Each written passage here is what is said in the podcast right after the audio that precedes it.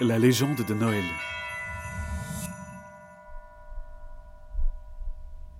Un frisson parcourut la ville. Pendant une seconde, le silence fut roi. Et puis, le palais se fissura avec fracas. Une ombre titanesque en émergea.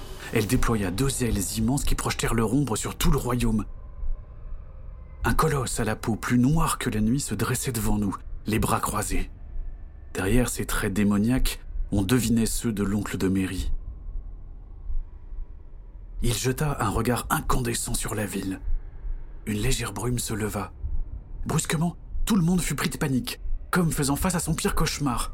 Impuissant, je vis Imi se recroqueviller, grelottant, terrorisé. Mary fondit en larmes et se mit à courir après un fantôme qu'elle ne rattraperait jamais.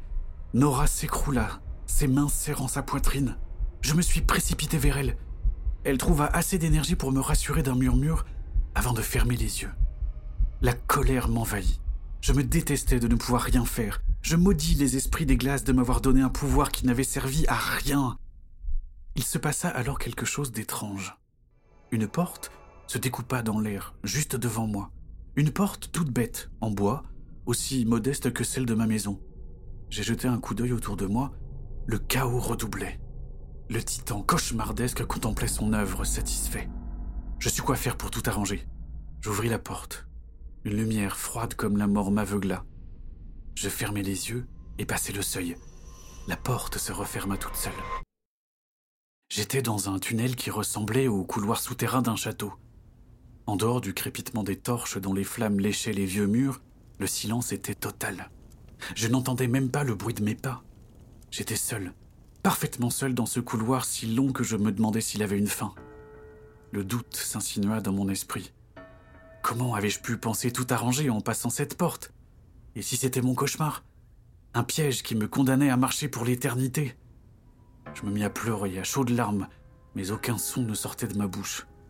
Le désespoir s'empara de moi.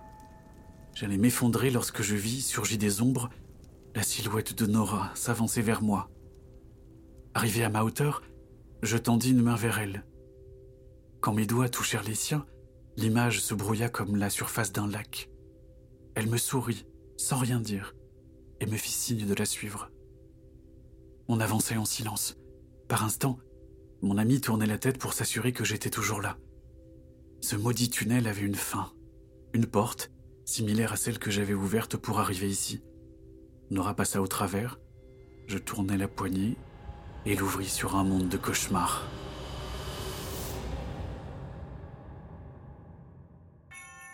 Que va-t-il arriver à Noël? Vous le saurez au prochain épisode.